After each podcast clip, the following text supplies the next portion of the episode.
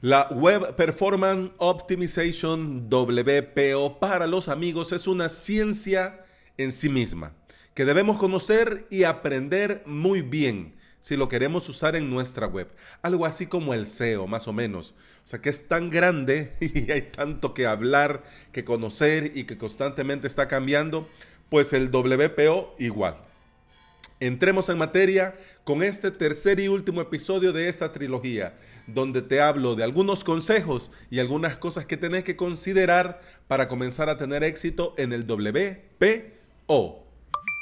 Pero antes, bienvenida y bienvenido a Implementador WordPress, el podcast en el que aprendemos a crear y administrar nuestros sitios web. Estás escuchando el episodio 203 del día viernes 13 de septiembre del 2019 en avalos.sv.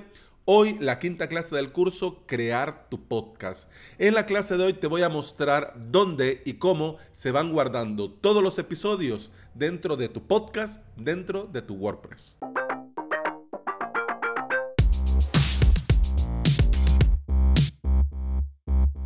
Con esto de la WPO, como en muchas cosas dentro de la implementación WordPress, como en muchas cosas dentro de la vida misma, no hay verdades absolutas.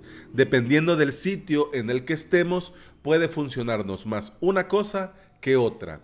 Recordemos que el WPO es una serie de buenas prácticas, pero no significa que son verdades escritas en piedra y que tenés que cumplir al pie de la letra para tener un verdadero éxito en el WPO.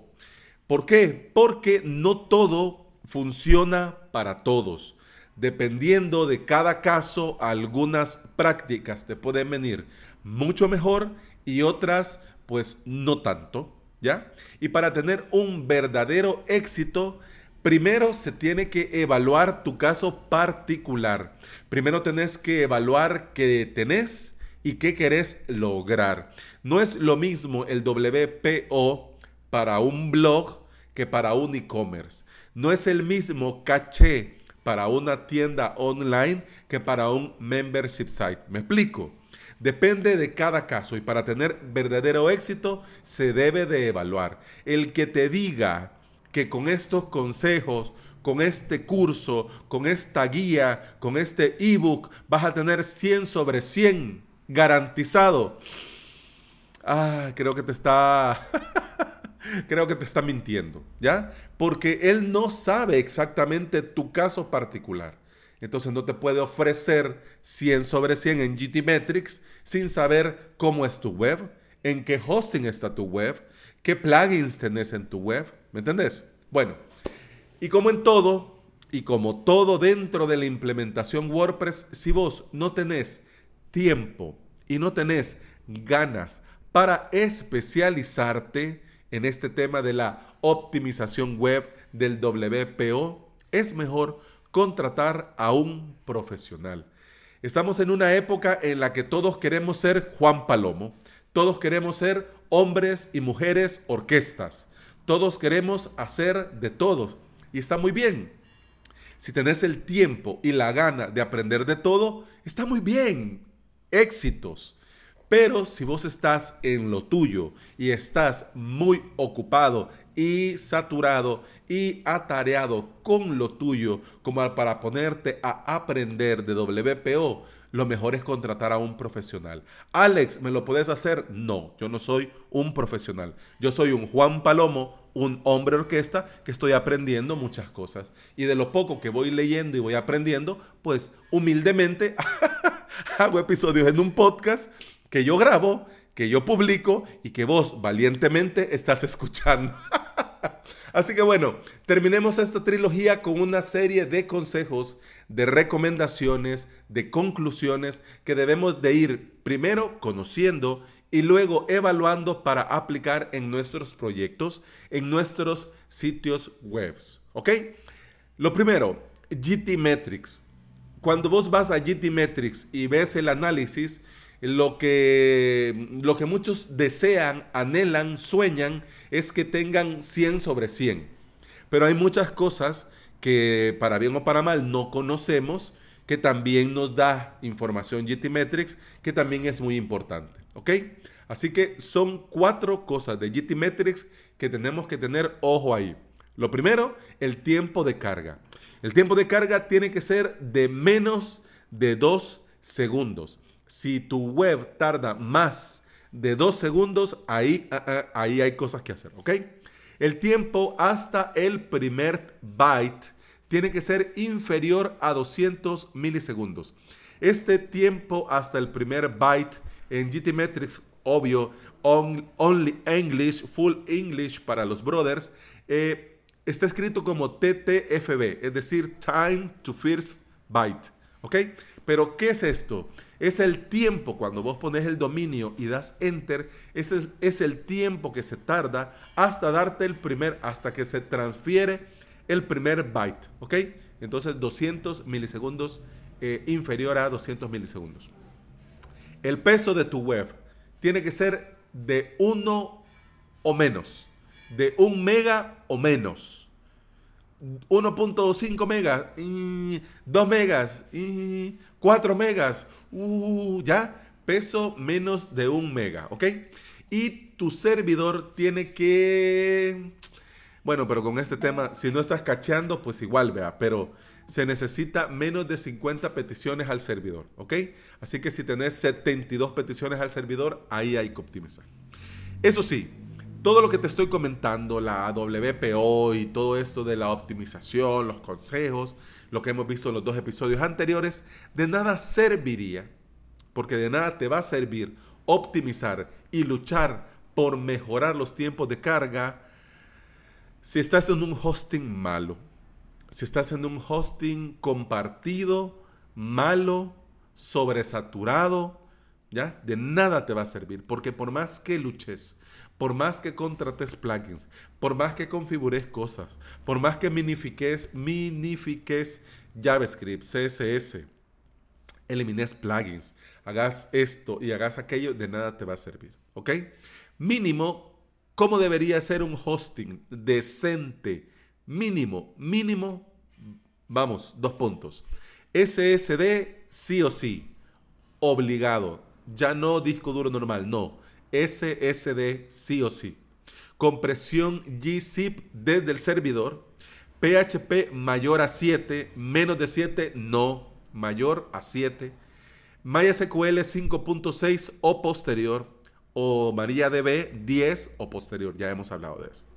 Memoria PHP en tu hosting mayor o igual a 256 megas. Obviamente certificado SSL y HTTP 2. Si la empresa de hosting no te está ofreciendo esto, si estás usando PHP 5 y algo, si estás usando MySQL menos de 5, si tenés eh, la memoria de tu PHP es de 32 megas, no tenés certificado y seguís con HTTP 1, mal vamos, ¿ok? Bueno. Y antes de comenzar a batallar, a luchar por llegar a ese 100 sobre 100 y a este WPO y a esta optimización, también dentro de WordPress debemos tener algunos mínimos para comenzar a trabajar en la WPO, en la Web Performance Optimization. ¿Ok? Vamos. Comenzando a notar. Core plugins y themes actualizados. Sí o sí. Eliminar plugins con funcionalidad duplicada. Quiere decir que si tenés Ninja Forms y Contact 47, no. O uno o el otro, pero no los dos. Si tenés eh, los comentarios de Discus y tenés activados los comentarios de Jetpack, nada, ¿ok? Conocer y eliminar plugins lentos. Ese es un tema, es un tema que sí, hay, aquí hay mucha tela que cortar, porque para bien o para mal, quizás ha llegado con ese plugin que justo hace lo que vos necesitas que haga. Hombre, pero está mal programado, no está optimizado. Entonces, además de la funcionalidad que sí te ayuda, te lastra con la cuestión de la velocidad y el rendimiento. Así que aquí tendrías que evaluar. Si seguís ahí, si te pones en contacto con el desarrollador y le decís, hombre, en la medida de lo posible, si te queda tiempo, yo te agradecería. si podría optimizar un poquito más. O contratas a un programador que te haga un fork, es decir, que, va, que, que parta de este código y lo optimice para tener vos tu propia versión. Así continúas con la funcionalidad, pero con una versión optimizada. ¿Ya? Sí o sí tenés que tener un sistema de caché en tu WordPress, la base de datos optimizadas y el Heartbeat desactivado. Por favor, no, espérame, Heartbeat. Y yo dije Heartbeat. Es Heart, de corazón. Beat, Heartbeat desactivado. Por favor, no no, no. Y no sliders. No, no. No sirven para nada. Sí, pero se ve bonito. Sí, pero no sirven para nada. Sí, pero es que el cliente lo pidió, entonces decirle que no. Es que no le puedo decir que no, pues no. si quiere que se lo ponga él y si no, pues... pero no, el sliders no. Más que esos sliders están en la home y están al inicio. ¿Te imaginas la carga innecesaria de JavaScript para que esas imágenes tontas estén dando vueltas? es un lío. Eliminar las miniaturas automáticas de WordPress. Ya en otros episodios hemos hablado de este tema. Eliminarlo sí o sí. Tamaños de las imágenes correcto. Como ya eliminaste las miniaturas automáticas, vas a comenzar a trabajar y a subir los tamaños de las imágenes correctos. Si estás trabajando un sitio para un cliente o simplemente tu cliente vos sabes que no se va a poner a la tarea de estar creando imágenes de tamaños correctos, pues instalas un respectivo plugin de optimización de imágenes y ahí mismo el plugin que haga la, la redimensión de la imagen al tamaño correcto. Así tu cliente sube lo que le da la gana, pero en la web queda como debe de quedar. Bien, obviamente si lo hace tu cliente o no lo quieres estar haciendo, también obligado instalar este mismo plugin para optimizar las imágenes. Y si no, optimizarlas vos mismo y subirlas a tu WordPress ya una vez que estén optimizadas. Activar el lazy load y los videos, por favor, en servidores externos, ya sea Vimeo o YouTube. Yo sé que con YouTube tenés algunos peros, que se ve eso de la, al final del video, que te, pone un montón de cuadritos, con videos, eh, con videos relacionados, que también te pone el logo de YouTube y quizás vos querés algo más limpio. Vimeo te da esa opción. Así que lo subís a Vimeo, lo compartís y tenés la opción de quitar todo eso y que simplemente esté el video y el botón play. ¿Ok? Así que opciones hay.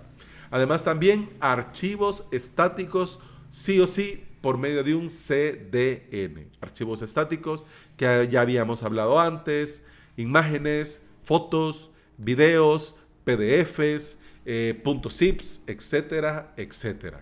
Va. Ay, me ha quedando algo griposo. ya hemos llegado al final de esta trilogía. Ya hemos llegado a este punto en el que tenés que aprovechar el fin de semana para agarrar este listado e ir viendo. E ir a, a, a, vamos a ver, vamos a ver, esto sí, esto no, esto sí, esto no, esto sí, esto no. Y principalmente evaluar, dependiendo del sitio web que tengas, cuáles buenas prácticas te convienen más y de cuáles puedes prescindir, ¿ok? Porque unas que sí son obligadas, pero otras que pues no lo son tanto y que podríamos vivir perfectamente sin ellas, ¿ok? Bueno, eso ha sido todo por hoy, eso ha sido todo por esta semana. Muchas gracias por estar ahí, muchas gracias por acompañarme y hacer posible que esto siga, porque de nada serviría que yo esté grabando si nadie lo está escuchando. Así que desde ya, gracias. Queda ya el fin de semana, sábado y domingo si te queda un tiempo, un chance, sería muy bueno echarle un ojo a tu WordPress, que todo tiene como tiene que quedar, a tu hosting para verificar que está correcto y tenés lo mínimo necesario para que tu web vaya bien. Si no, pues ya vos tomarás medidas. Pero sobre todas las cosas, aprovechar el fin de semana para lo realmente necesario. Descansar, compartir tiempo con los que te importan y desconectar un poco, que siempre viene bien. Lo bueno de todo esto es que el lunes continuamos. Así que te espero siempre a las 11 y 11. Hasta el lunes. Feliz fin de semana. Salud.